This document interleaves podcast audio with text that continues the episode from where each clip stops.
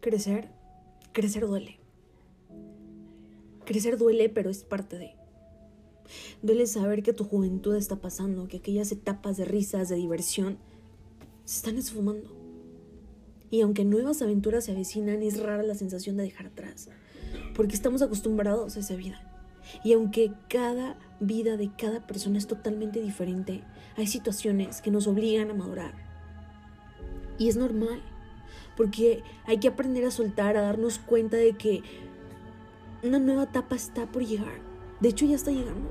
Aceptar que estamos creciendo y dar gracias por lo que fuimos, dar gracias por todas las increíbles personas que pasaron a formar parte de nuestras vidas. Por cada momento inolvidable. Y aunque pase, créeme que jamás saldrá de nuestros corazones.